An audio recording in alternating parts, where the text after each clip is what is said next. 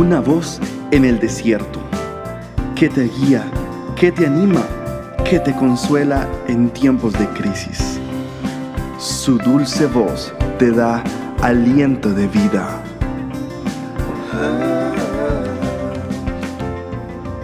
Red de Mujeres Embajadoras.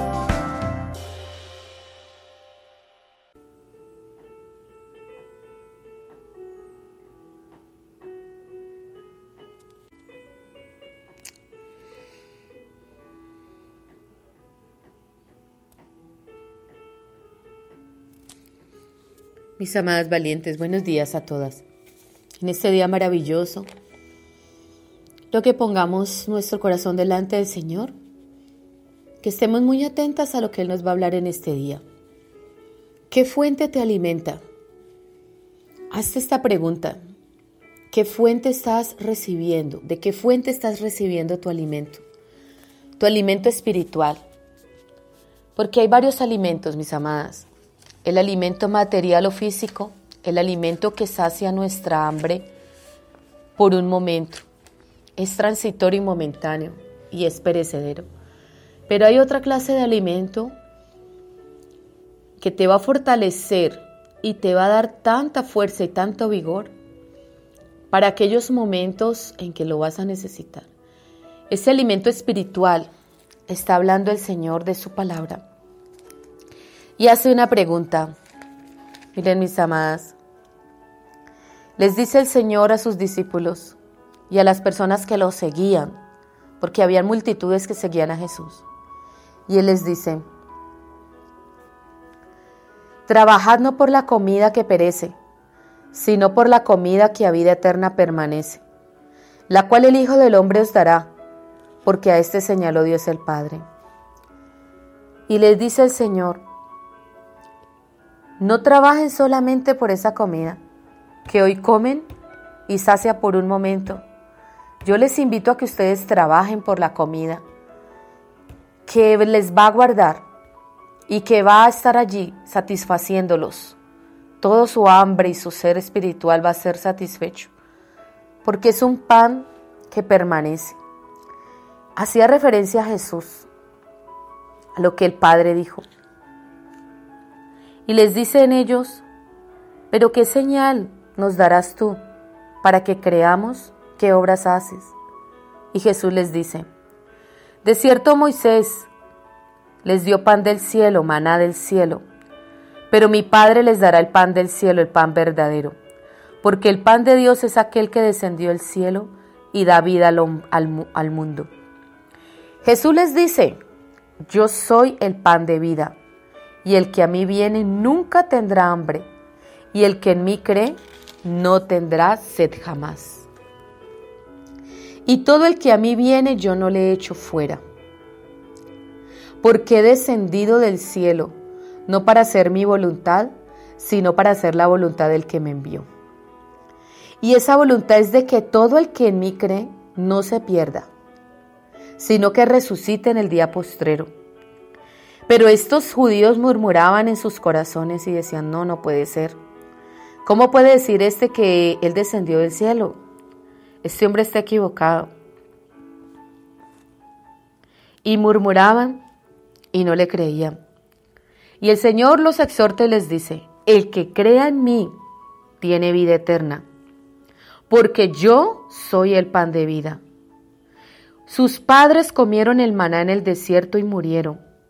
Pero el que coma de este pan que desciende del cielo, para el que el que de él coma no morirá, porque yo soy el pan vivo que descendió del cielo, y si alguno comiere de este pan vivirá para siempre. Mis amadas, el mismo Jesús que fue enviado por el Padre para la salvación de toda esta humanidad.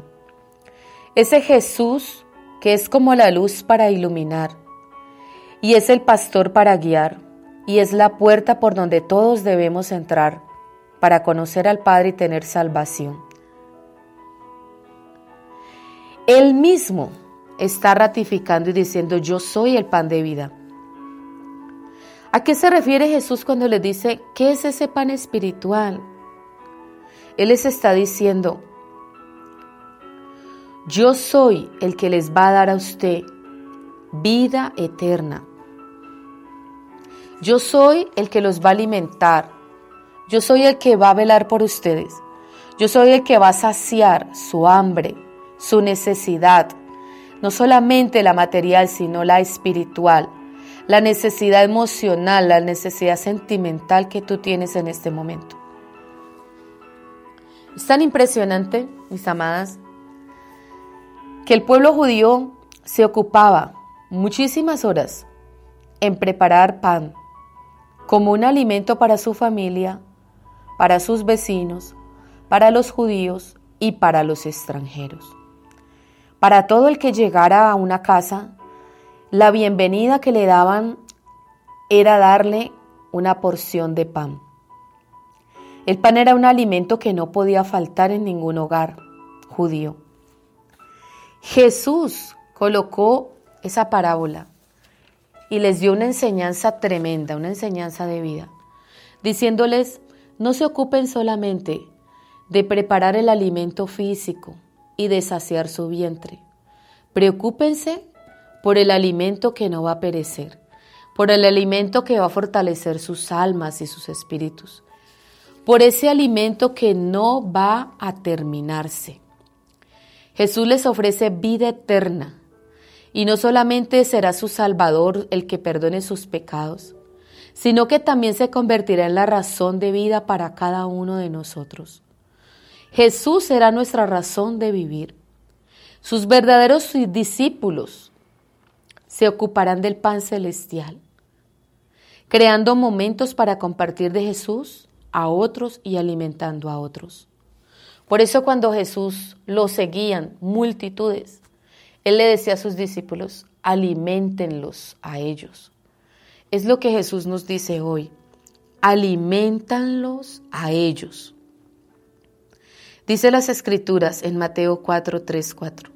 No solo de pan vive el hombre, sino de toda palabra que sale de su boca.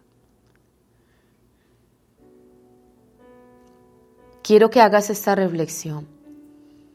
¿Tú qué estás haciendo para calmar el hambre de toda esta humanidad que hoy se pierde y que hoy está llena de temor y que aparentemente tiene muchas necesidades? físicas, materiales en sus casas. ¿Qué le responderías a ellos? ¿Busca solamente el alimento material o busca el alimento que te va a saciar para siempre? Que tengan un hermoso y bendecido día. Dios les bendiga.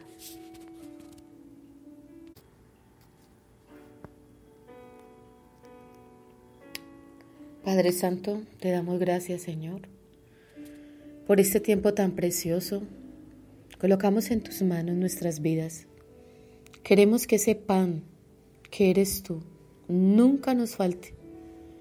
Que día a día, Señor, podamos ir a la fuente correcta, al pan de vida eterna.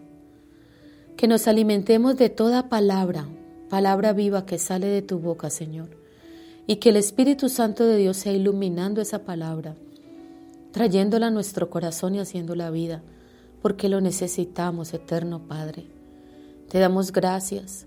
Amén.